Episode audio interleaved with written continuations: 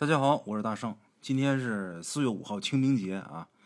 前两天一直忙着上坟呢，在我们家这儿有一个习俗，就是清明节之前上坟啊，提前个三四天、两三天上坟。清明时节雨纷纷，路上行人都上坟嘛。这两天我也是忙着这事儿了。我父亲的、我爷爷奶奶的、我太爷太奶、姥姥姥爷，还有大姨呀、大舅二舅的，这些坟都得去。今天忙完了，赶紧来给大伙儿说故事啊！赶紧来给大伙儿解解渴。今儿给大伙儿说个什么呢？聊聊故宫吧。啊，以前我直播的时候说过一些关于故宫的灵异事件啊，但是始终也没有说把它呃录成一期节目给大伙儿播出。今儿啊，给大伙儿说一期。哎，在说故宫之前呢，先说说故宫后边的那座煤山。这座煤山，我估计大伙可能都不陌生啊。对历史啊稍微有点了解的，也都能知道，明朝末年崇祯皇帝就在煤山上吊死的嘛。哎，这个煤山呢，元朝以前就是荒郊野地。哎，据传说啊，这崇祯皇帝在这吊死以后，夜里边如果有人看见有一个身穿红袍一老头在这煤山附近痛哭，转过天来这宫里边肯定就会有皇帝驾崩。哎，也曾经有这个侍卫啊，拿火枪去打那老头但是，一开枪之后，哎，一瞬间，这老头转眼就不见了。眉山鬼怪的传闻就是打这儿来的啊。北京故宫建成到现在六百年了，在午夜时分啊，经常有巡逻队呀，听见或者看见一些根本就不存在的东西，挺吓人的。比如在一处老墙底下。看见一个宫女或者是一对宫女的幽灵，哎，一九九二年的时候啊，还有人拍到过挺模糊不清的那照片的。因为故宫是深宫大院，从风水上讲，那是聚气的地方，是磁场很强的地方。啊，科学家说，在阴雨天或者是雷有雷电的时候，或者满月的时候，有可能记录下人的影像。这段信号在很多年以后啊，就变成了反复出现的幽灵。这说法我不知道大伙认不认可啊，反正我不这么看。今天咱们要说这期内容啊，得从打鬼友的一位亲戚说起。他这位亲戚如果说按辈分排的话，咱们鬼友得管这位叫二舅。但是他这位二舅啊，岁数很大，典型的辈分低，岁数大。如果要是按岁数算的话，那咱们鬼友管人家叫爷爷都一点不为过。哎，他这二舅啊，年轻的时候有点文化，解放前呢。就参加革命了，当过四野某位首长的警卫员。战争年代呢，因为敌机轰炸受过重伤，现在是八十多岁了，但是这身子骨啊还是特别结实。但肺部啊，至今还有弹片没取出来。一到阴天下雨的时候呢，就感觉喘不上来气了。他给咱们国友讲过很多他在宫中经历的一些奇闻异事。哎，一九四九年新中国成立之后。首长为了照顾咱们鬼友他二舅，他身上有伤嘛啊，为了照顾他，就给他安排了一份比较清闲的工作，什么呢？转业到故宫进行整理。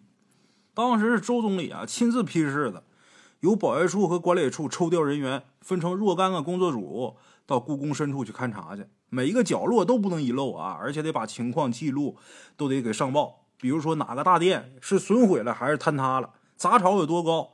里边外边有什么东西，有什么物品，分别是什么什么样的，事无巨细，全都得详细记录备案，然后再由上级调派人手进行翻修整理。哎，就这工作啊，断断续续的，一直进行了两年多。光是从打故宫里边清出来的，堆积了上百年的垃圾，就有好几十万立方米。鬼友他二舅所说的那些事儿，主要也是发生在这个期间。二十世纪五十年代初期，抗美援朝战争硝烟尚未散尽，国内呢还有很多特务活动。按照规定啊，故宫保卫处和夜巡队也要配枪。二舅所在的那工作组啊，只有几个人，这几个人当中呢，也只有他一个人挎了一把手枪。哎，每天带上干粮、水壶、笔记本、照相机、图纸等等用品。带上干粮是因为这故宫实在太大了。你吃饭往返的话，它耽误时间呢。所以呢，在挎包里边塞两个馒头，累了饿了就坐下来，就着凉水啃几口馒头，啊。每天都是早出晚归，在寂静空旷的深宫大院当中，一走就是一天。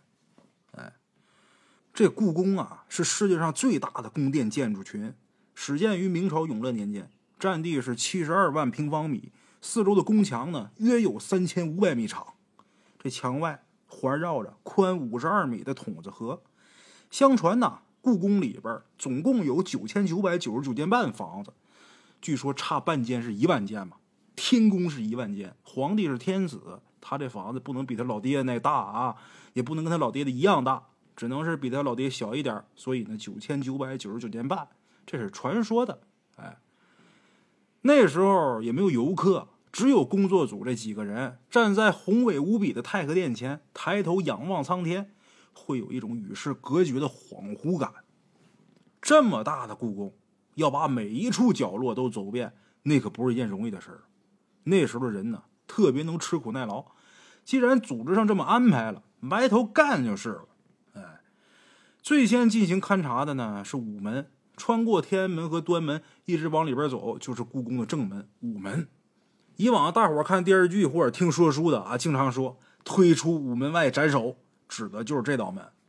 高大的红色宫墙，成堆当中有三个门洞，左右呢各有一处掖门，俗称三明五暗。由于年久失修，这墙皮啊脱落的情况特别严重，墙头和城门楼子上都长野草了。像午门这种破败萧条的情况，在整个故宫里边，它还算是比较好的呢。毕竟一般人进宫都得从哪这儿进，那些常年闭锁的偏僻的区域，那情况比这要糟多了。那野草比人都高，走进去连下脚的地方都找不着。二舅刚到故宫的时候，还以为这午门门前这块空地真是古代处决犯人的法场呢，还特意多看了几眼。后来听工作组里边的专家说啊，戏文评书里边说的那推出午门外斩首那种情节，完全就是胡编的。推出午门外许是没问题啊，但是砍头不可能在午门前面。明朝处决死囚的地方是在西四牌楼。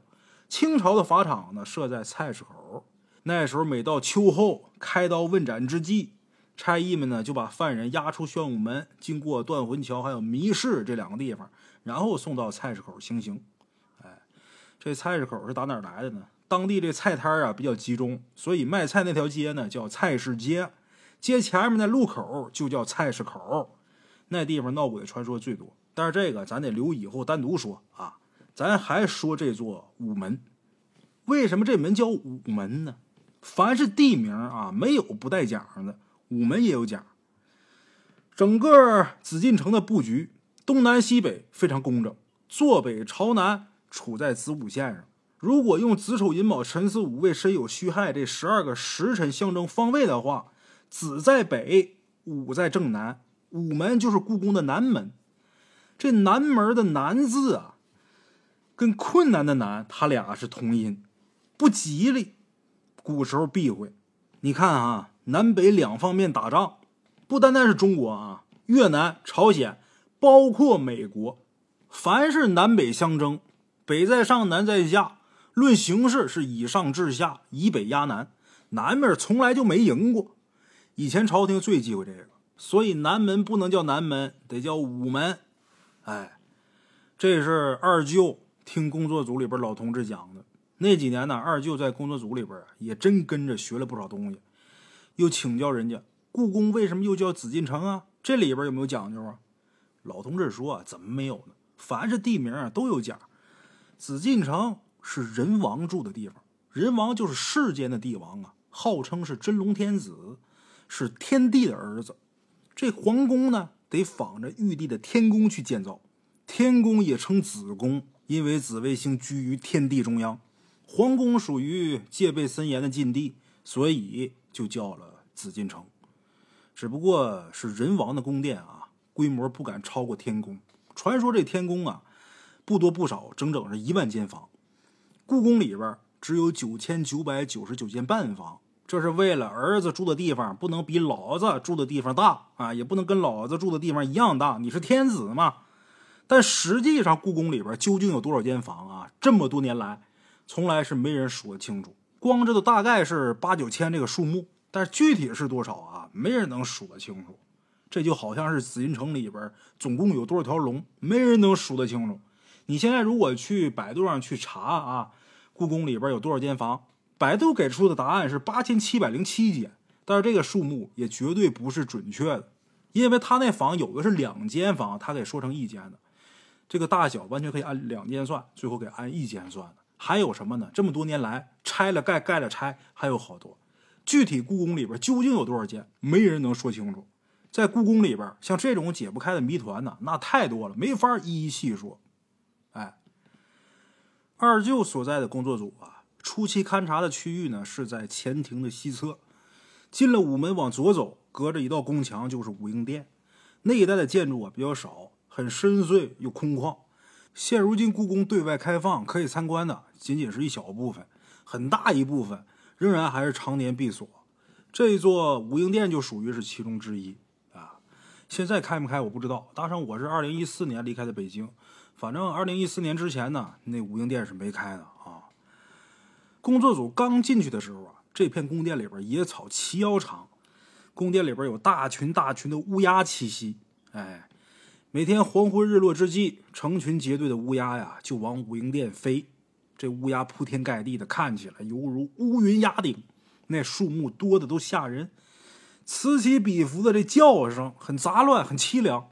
这些乌鸦很多年来没人敢打，因为老百姓都说这是玉皇大帝的黑鸦兵。啊，这群乌鸦呀，白天往南城飞，觅食得吃饭呢。傍晚时分，回到故宫武英殿附近，墙头上、房檐上都是乌鸦落脚的地方。由于这一片的宫院呢，很多年来没人进来，所以乌鸦呢都不怕人。相传故宫里边这乌鸦群呐，几百年前就有，只不过数量很少，没有眼下这么多啊。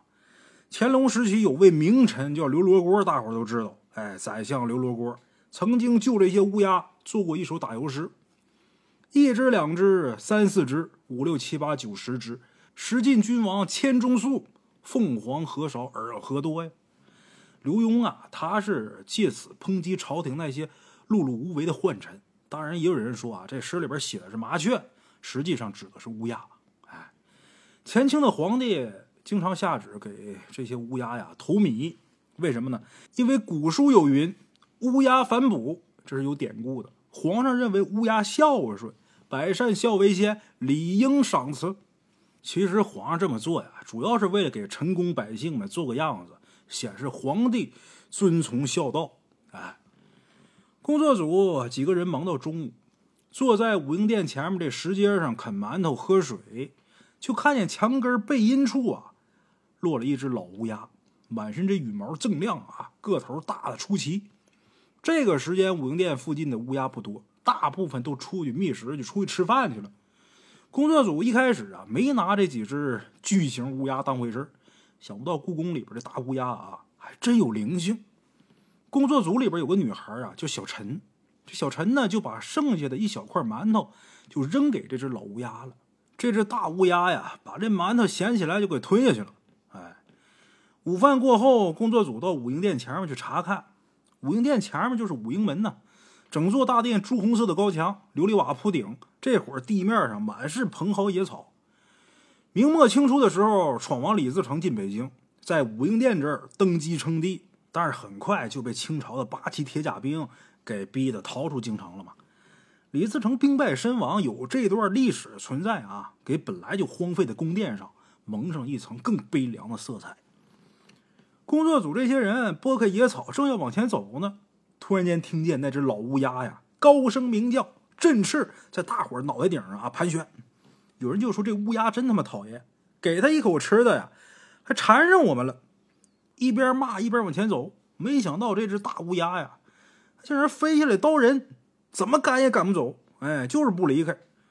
组里边有一位老同志啊，就觉得这乌鸦举动反常，好像在告诉这几个人啊，别往野草深处走。这老同志就想，难道说前面有什么危险吗？大家伙这时候心里边也都画问号。抬眼往前看，就看这荒草深处啊。有那么几口带着兽头的大铜缸，这大铜缸啊，是过去宫里边留着积水防火用的一个器物啊。几乎每座大殿前面都有这大铜缸。就这时候，就听见这个草丛里边稀稀疏疏一阵响动，有东西在这个乱草里边快速移动。嗖的一下，从打这草窝子里边窜出来一个活物。这玩意儿他妈谁都不认识，足得有一尺多长，身上疙里疙瘩的，那糙皮的颜色跟枯树叶似的，长着四肢和尾巴，这脑袋呀又扁又圆，眼珠子还有舌头都是血红色的。那样子看着就很凶恶啊！从大伙眼皮子底下穿过去了，落到武英殿这石阶前面那野草丛当中。大伙再想找，可就找不着了。要不是那只老乌鸦在头顶上干扰，二舅他们这几个人往前多走两步，非得让这东西给咬着不可。哎，以前有种传闻，就说这故宫里边啊有一种怪物，好多人都见过，但是始终没人能逮着过。关于这个怪物的样子呢，也是众说纷纭，也没个准谱。相传呐，说是宫殿这严谨上镇邪那神兽，年头多了有了灵性了，到了夜深人静的时候呢，就四处活动。当然，这属于是迷信传说啊。不过故宫里边确实有怪物。二舅当年在保卫处夜巡队里边当差的时候，就不止一次亲眼见过。但那天在野草丛生、荒废破败的武英殿前面窜出来的这东西，他还真是头一次见。哎，工作组里边的这位老同志啊，姓贾，啊，西贝贾。二舅管他叫贾不懂，贾不懂就是真懂啊。故宫里的事儿啊，很少有他不知道的。他对这地方一砖一瓦历史掌故无不通晓。比如宫殿屋脊滴水崖上雕着的那神兽啊，各有各的名，各有各的讲，每一样贾不懂同志啊，都能给你说出来。但这个从大草里边窜出来的这东西啊，连老贾都不认识。也许是他走在后边，根本就没看清楚啊。一开始呢，大伙以为啊是某种怪蛇，可是蛇它没有腿呀。后来查过不少旧档案，以前皇宫里边啊养过不少动物，御花园里边有的是奇珍异兽，还有养在地印子里的守宫。守宫呢，属于是剧毒之物啊，养在深宫里边，用秘药。喂养，等长大了以后啊，把这手工钉在瓦上，拿炭火烤透、胚透了，然后碾成粉，做成手工纱，给皇上这些个妃子啊、宫女啊点在这胳膊上。从那以后呢，皇上这些个妃子啊、宫女啊，这胳膊上就多了一个，呃，像血痕似的那么一个点儿。处女身一破，这红点儿呢就没有了啊，就退了。这个点儿就叫手工纱。哎，通过这个手工纱，防止有人做出淫乱宫闱的事儿。末代皇帝溥仪被逐出紫禁城之后啊，紫禁城里边养的这些手工就没人喂了，跑的四处都是。这东西啊，性喜阴凉。武英殿前面那大铜缸积着上百年的雨水，那水都是黑绿色的，散发着腐臭，周围长满了厚厚的青苔，底下的岩缝里边阴凉潮湿。手工这个东西啊，有传说是壁虎的，也有传说是蜥蜴的，但是到底是什么，没人知道。也可能是一种咱们从来没听说过或者没见过的奇珍异兽，都是有可能的。哎，这手工最喜欢钻到这种阴凉潮湿的地方，大概是有不少乌鸦呀被这东西给咬死了。别看乌鸦这东西不招人喜欢啊，但是这种鸟逻辑性特别强，很有灵性。那老乌鸦肯定是知道草丛里边有守宫，这才阻止大伙接近。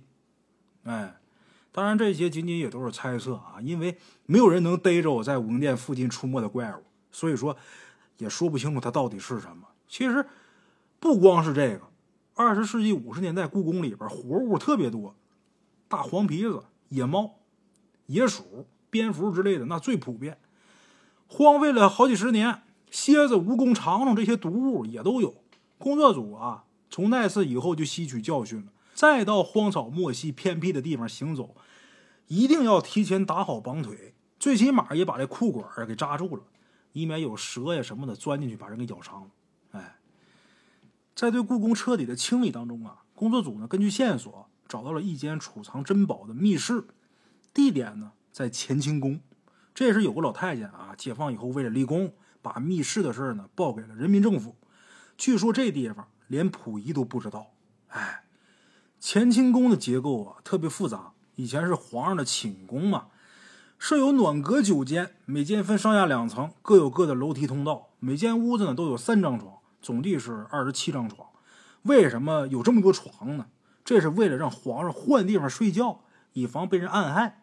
哎，但明朝的一些宫廷命案呢，大多都是发生在这地方。乾清宫暖阁下边呢有防火的夹壁墙，这密室就藏在那个墙里边。找到这个密室以后，从打这个密室里边取出最有价值的一个东西，被命名为金发塔，纯金的一座小宝塔，四尺多高。这塔身上嵌满了宝石，工艺精湛绝伦。塔里边放着一些头发，这头发是谁的头发呢？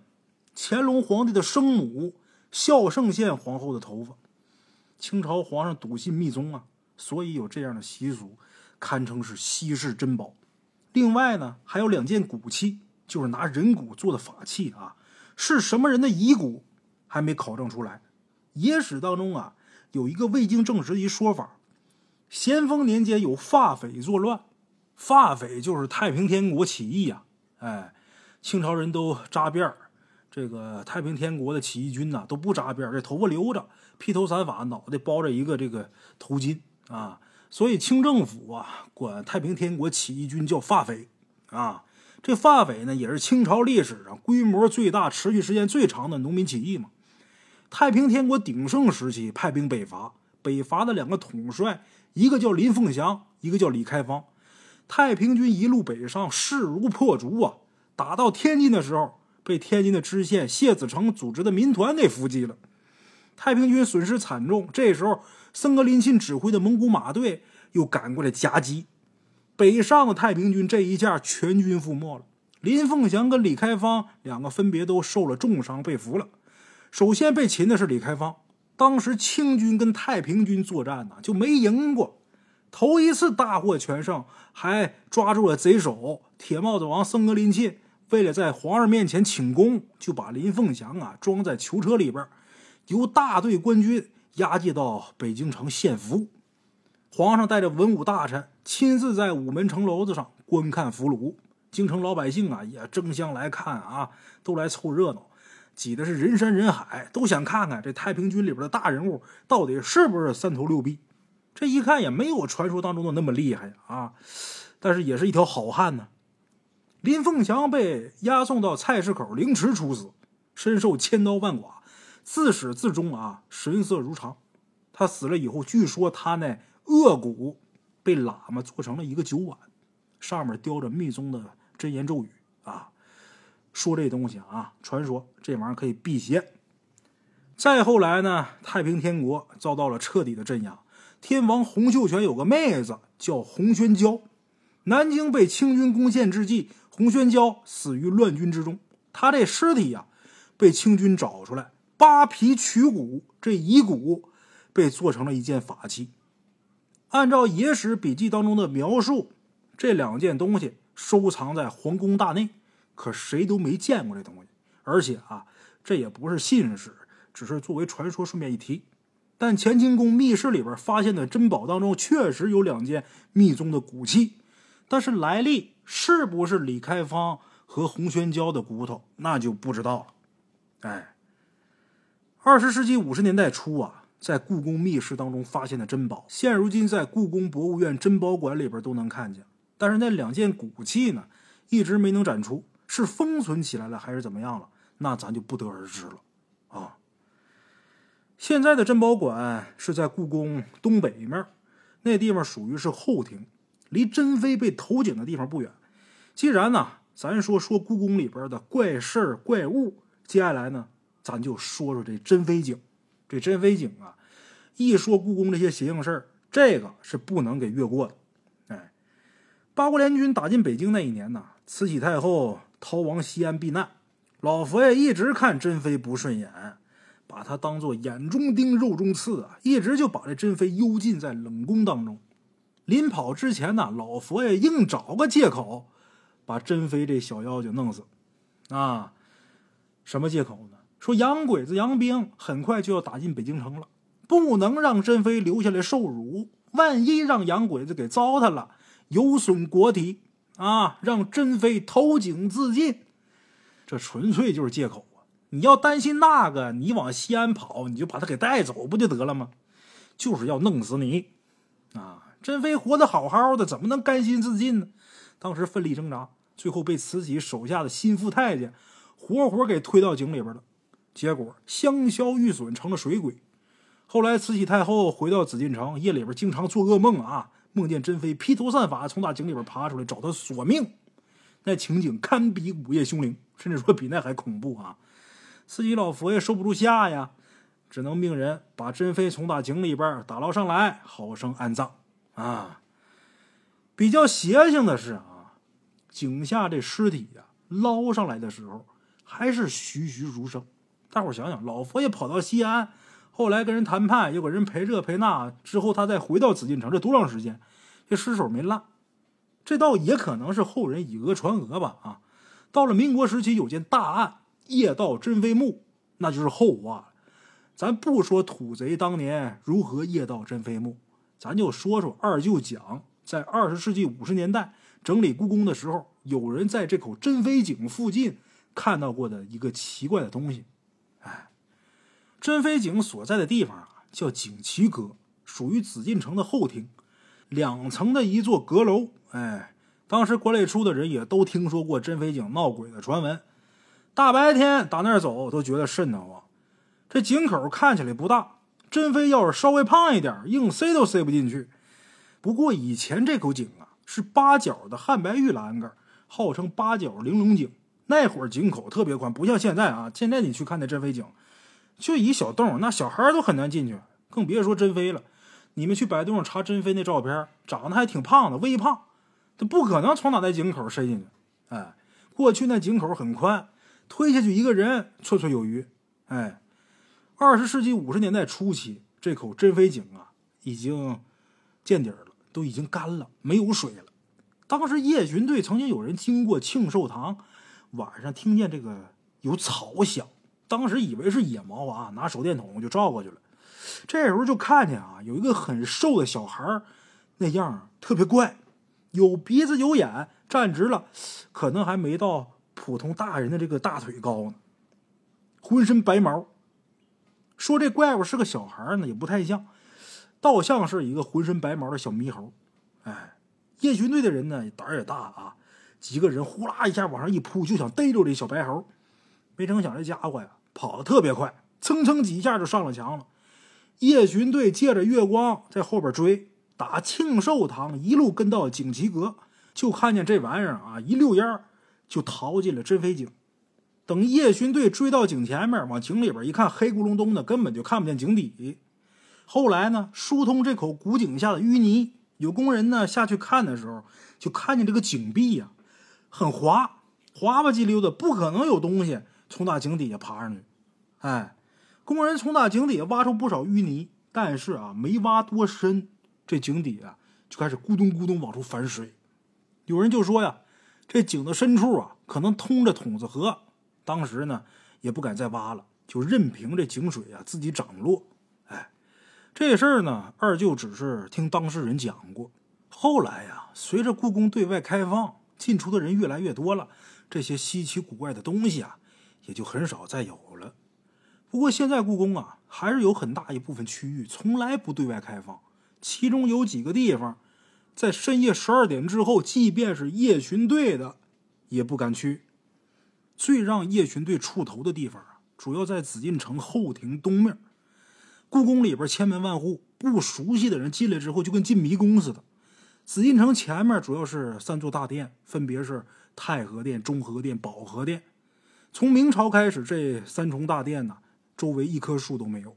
按民间的说法啊，说不种树是怕有刺客躲在树上边，实际不是那么回事紫禁城前朝三大殿自古不种树，近代稀稀落落的种那么几棵树啊，还是辛亥革命之后栽的，长得也不好，后来又给砍了。那么以前朝廷为什么不让种树呢？主要是为了衬托宫殿宏伟威严的气势。你想啊。古代的文武百官啊，去朝拜天子，先是经过天安门踏着漫长深邃的御道，在层层变化起伏的建筑当中穿行，会感到一种无形的压力，而且这种压力会逐渐的扩大。最后进入太和门，看见宽阔的广场上三重大殿巍峨耸立，人的精神压力到这时候被放大到了顶点。至高无上的天子要的就是这种效果。哎，此外啊，二舅还听老贾同志提过，宫殿前面不种树呢，也跟五行风水有很深的关系。紫禁城讲究的就是天人呼应嘛。皇上在五行里边占了个土，树是木啊，木克土，触眉头，这也是三大殿前面没有种树的缘由之一。哎，往东呢？还有一座闹鬼的阴门，这阴门不是正式命名的名称啊，是民间的俗称。这道宫门呐叫东华门。紫禁城里边的每扇大门呐，上面这门钉啊，按照制度要求都得是朱飞金钉，纵横各九，也就是门是朱漆的红门，这门钉呢得刷金漆，按照九九之数排列，横九排，竖九排，总共九九八十一颗钉。唯独这东华门这门钉啊，居然少了一排，它是八九七十二个。有人说是造这门的时候啊，出现了疏漏啊，其实不然。紫禁城那是皇上住的地方，谁敢犯这么大的错呀？再说啊，当初造的时候造错了，为什么几百年来一直没改呢？其实就是故意造成七十二颗门钉的。三十六天罡，七十二地煞，大伙儿都听说过吧？这七十二是合着地煞之数。这座东华门呢，本来就不是给活人走的。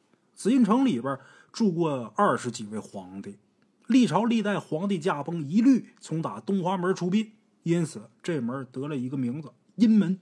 啊，这一带啊，阔地很多，比西边武英殿还僻静，闹鬼的传闻呢最多。东华门呢位于紫禁城的东南角，位置比较偏僻。二十世纪五十年代的时候啊，那一带尤其荒凉。往北过了黄极门，就属于内廷了，建筑开始变得密集了。不熟悉的人呢，进来之后很容易就迷路了。俯瞰紫禁城东北侧，宫墙殿阁犹如棋盘。故宫里边闹鬼的传闻大多都发生在东边，甚至有人进去之后失踪不返，活不见人，死不见尸，挺大个活人就这么不明不白的消失了。哎。刚解放那会儿呢，好多单位啊实行军管，故宫管理处、保卫处的人呢，很多都是从打部队上调拨过来的。二舅有个同事也是部队专业的，战争年代啊，作为乡下农民参了军，没什么文化，就是傻大胆儿。他到北京紫禁城刚来没两天，得知这地方是皇帝老儿的金銮殿，那俩眼都不够使了，看哪儿都觉得新鲜，一个人到处溜达。有管理处的人就告诉他，劝他，就说你哪哪都不认识，别一个人在宫里边到处走，万一迷路就麻烦了。这老崔不听那套，以前在游击队打鬼子的时候，什么深山老林没钻过呀？不信在城里边还能走丢了。结果这人独自一个人走到后庭，走到后庭之后就再没回来。保卫处派人找了好几天也没找着下落，究竟是遇到了什么意外？恐怕只有他自己才知道，但是他永远没机会说出来。也不知道是不是跟东宫后庭闹鬼的传言有关系啊？要说这东宫后庭闹鬼呀，也绝不是没有根据的。后庭的建筑啊，本身就很复杂，充分发挥了古代风水藏纳之道。紫禁城有个特点，站到这个皇城外边景山上，这景山地势比城内高很多吧？但是宫里边这么多道门户。在高处完全看不见，能看见那朱红的墙壁，能看见铺着琉璃瓦的殿顶，你就是看不见门，看不见道。这是为了防止有刺客在山上窥探大内的路径。哎，这建筑很有讲究的。解放前的北京啊，一度被称为北平。在那兵荒马乱的年月里，北洋军阀、日本鬼子、国民党这些统治势力，你方唱罢我登场。虽然城内没发生过什么大的战争啊，但是有的时候治安也不稳定。紫禁城自皇上被赶走之后，几乎就成了无主之地了。确保治安的巡逻队往往都是形同虚设。那些毛贼草寇啊，盯着皇城，那怎么能不红眼呢？其实，为了避免日军的轰炸，故宫里价值连城的珍宝啊，已经被政府转移到了大后方。故宫那时候几乎就是个空城。不过贼不走空啊，历朝历代皇帝老儿住的地方，随便划了点什么不是宝贝啊？因此，不断有贼人溜进紫禁城。可是进去之后啊，很少有贼人能再活着走出来的。据说，都让鬼迷在里边了。哎，东宫这边闹鬼呀，是始于明末清初。李闯王的二十万大军，全军都是穿着黑衣黑甲，过了黄河之后，一路势如破竹，打到北京城。崇祯皇帝在穷途末路之际，拿头发盖脸，以发覆面，吊死于煤山。他的三宫六院那些个妃子啊、宫女啊，有些呢是怕这个被义军给抓住受辱，也有一心忠于大明皇帝的，自杀殉国的不在少数。义军攻进紫禁城，又杀了一批死人的地方呢，大多都在东宫。多年以来，这地方冤魂不散。按民间流传的说法，清军入关之后，在东面造了一座佛堂，专门镇着这些阴魂。清末的时候，这佛堂啊塌了，没能重修，所以呢，出现了鬼怪作祟。哎，过去啊，北京有很多飞贼的传说，可真能飞檐走壁的，实在是少之又少。说白了，有那本事啊，就用不着偷皇宫内府了，随便找一个富商巨士，那足能盗很多财物了，用不着去犯那个险了。大多数贼啊都没那么厉害。比如以前丰台啊有个贼，这个贼啊有个绰号叫“飞毛腿”，无非就是他这个腿脚利索，跑得快，跟没事人似的在街上走，到人家店门口啊抄起一样东西撒腿就跑，一般人还真追不上他，跑不过他。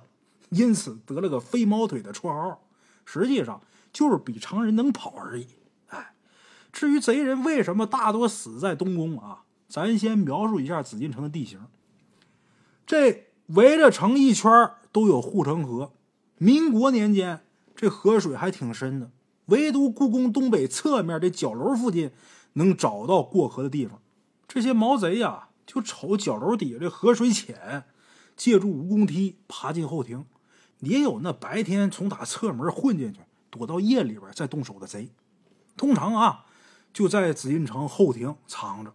就近呢，到夜里边，走在阴森空寂的深宫大内，碰上什么风吹草动的，真有胆小，那直接就吓死了。据听说啊，也有贼让鬼给带迷了的。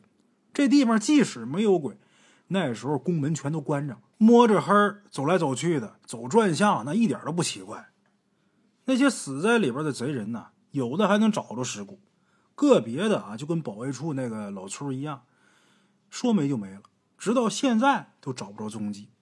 哎，二十世纪五十年代初期整理故宫的时候，就在紫禁城东侧后庭排水的沟渠里边发现了两具尸骸，这尸骨都被沟里那脏水啊都给浸烂了，身份到现在都没查明，因为发生很多没有办法解释的事儿嘛。所以那时候保卫处的人员呢，有个心照不宣的规矩，就是一过夜里边十二点，绝对不去后庭东边。哎，二舅呢，在二十世纪六十年代受到了运动冲击，离开了保卫处。平反以后，组织上给安排了别的工作，到老一直住在北京，风风雨雨几十年，算是在那儿落户了。甚至习惯了跟老北京一样吃焦圈、喝豆汁儿。给咱们后辈人说起在故宫里边巡逻的所见所闻呢，还是历历如绘。比如大家伙都知道“朝廷”这词，因为故宫分两个部分嘛，前面是主持政务的三大殿，这叫前朝；皇帝上早朝，哎，上的就是前朝；皇上起居的后宫叫后庭，合起来就是朝廷。还有故宫全部门匾上那门字。墨笔都没有勾，唯独有勾的门叫西庆门。这个谜的解释有很多版本。据说皇城里边忌讳很多。这个门字儿，这个墨笔呀，在书法当中称勾角，哎，这勾叫勾角。而皇宫大内最忌讳勾心斗角，所以说把墨笔这勾都给抹了。唯一例外的是西庆门，位于后庭东面。这地方是整个紫禁城里边重要的交通枢纽。以前迷信的说法啊，这座门相当于人参的死穴，就需要遮拦。因此，皇城里边只有西庆门的门墨笔带钩。要是各位听众有机会去故宫去游览的话啊，别忘了去验证一下是不是真的如此，嘿，保证会有意外的发现。相比这些稀奇古怪的见闻呢，二舅最为津津乐道的一个段子，就是当年在故宫里边听老贾同志讲的一则轶事。前清的时候，紫禁城戒备森严，御林军各营各旗，分别有自己的防区，把这紫禁城守得跟铁桶似的，连苍蝇都飞不进去。可是啊，在咸丰年间却出了一件奇人奇事，怎么的呢？咸丰初年，顺天府宛平县有个乡下草民，最普通不过的平头百姓，祖宗八辈都没吃过饱饭的这么一位。这人姓王，穷人没大号，有个小名叫库，啊，王库，绰号傻柱子。这傻柱子是老北京的土话。意思就是心眼实，一根筋，也不懂王法，就只有赚钱啊！王家到了他这代啊，做了点小买卖，干嘛呢？每天蒸馒头，用小推车推到北京城里边贩卖。有这么一回，无意当中啊，这傻柱子他就捡着一块出入紫禁城的腰牌。这腰牌呀，就相当于现在的通行证啊！您说这小子胆儿多大啊？捡着这腰牌之后，丝毫没考虑王法当前，他先想的是什么呢？紫禁城里边能不能卖馒头？哎，他也不想，这得是多大的祸事！私自把腰牌上的名字给刮下去之后，换成自己的名字。这腰牌上还有图，恰巧这腰牌上这个人的这个人像啊，跟他长得还挺像。把人家名刮掉，把自己这名换上去之后，转天就开始不在街上做买卖了，大摇大摆推着小车往紫禁城里边走。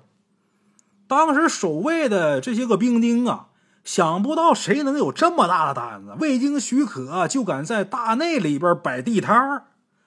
又看这王库带着腰牌，就以为他是内府特批的，哎，就把他放进去了。从打那开始，这王库啊财迷心窍，每天起早贪黑到皇宫里边做买卖。那些往来的宫女、太监、御前侍卫也都认为这人能在紫禁城里边卖馒头，肯定是上面准许的。所以没人多问，还有不少人来买他馒头。别说啊，王库这手艺还是挺吃得过的，人人都说他这馒头蒸得好。有时候赶上早朝，王公大臣们天不亮就得进紫禁城候着呀，总不能让皇上等大臣不是？因为起得太早了嘛，很多人来不及吃早点。王库听说这消息啊，起的比那些大臣们还早，推着热腾腾的馒头啊到这卖。这些王公贝了、文武臣工一看宫里边还有卖馒头的。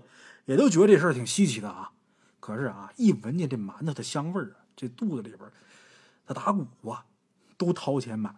有的上朝没带钱，本来上朝也没必要带银子，就找带银子的大臣呢借钱买。王库这馒头比街上卖的贵了好几倍，但是在紫禁城里边那可是蝎子粑粑独一份儿，每天蒸多少卖多少。这事儿除了皇上不知道，连后宫的皇后都听说了。听说前面有个卖馒头的小贩儿做馒头那手艺精诚一绝，所以皇后啊和这些个妃子们也时不时的差太监来过来买来。这些人吃惯了山珍海味，没吃过这种家常馒头，一来吃个新鲜，二来呀，大伙都说好吃。本来觉得一般的人呢，也觉得啊挺好啊。另外一个是什么呢？宫里边跟馒头搭配的那都是好东西，可不像咱们就着咸菜疙瘩吃啊，人家那都配的什么东西？哎。由于这王库常年在皇宫里边摆摊卖馒头，时间长了呢，就跟那些侍卫啊、太监呢，甚至说王爷辈了，都混个脸熟。有一次啊，身体不舒服，没去紫禁城里边卖馒头，大伙天天见他，冷不丁一天不见，还都挺惦记的。据说啊，某位王爷还特意派御医去给他瞧病，那可谓是出尽风头了，了不得了。大伙想想，王爷派御医给他看病。到后来啊，王公大臣们还有皇后这些妃子们，总跟皇上念叨，说皇上真是有道人君呐，体恤大臣们早朝辛苦，便特意让人在宫里边卖馒头给大伙吃。皇上越听越纳闷哪有这事儿？什么时候派人来卖馒头来了？哪来的馒头啊？不过皇上人王地主，那都是玩人的人呐，那再聪明不过了，精明不过帝王。也喜欢底下人溜须拍马，大伙都说我是人君圣主，那皇上美得很。肯定龙颜大悦呀，也就不追究这事儿。他这事儿直到好几年之后，这王库啊无照经营、非法摆摊这事儿才败露。怎么的呢？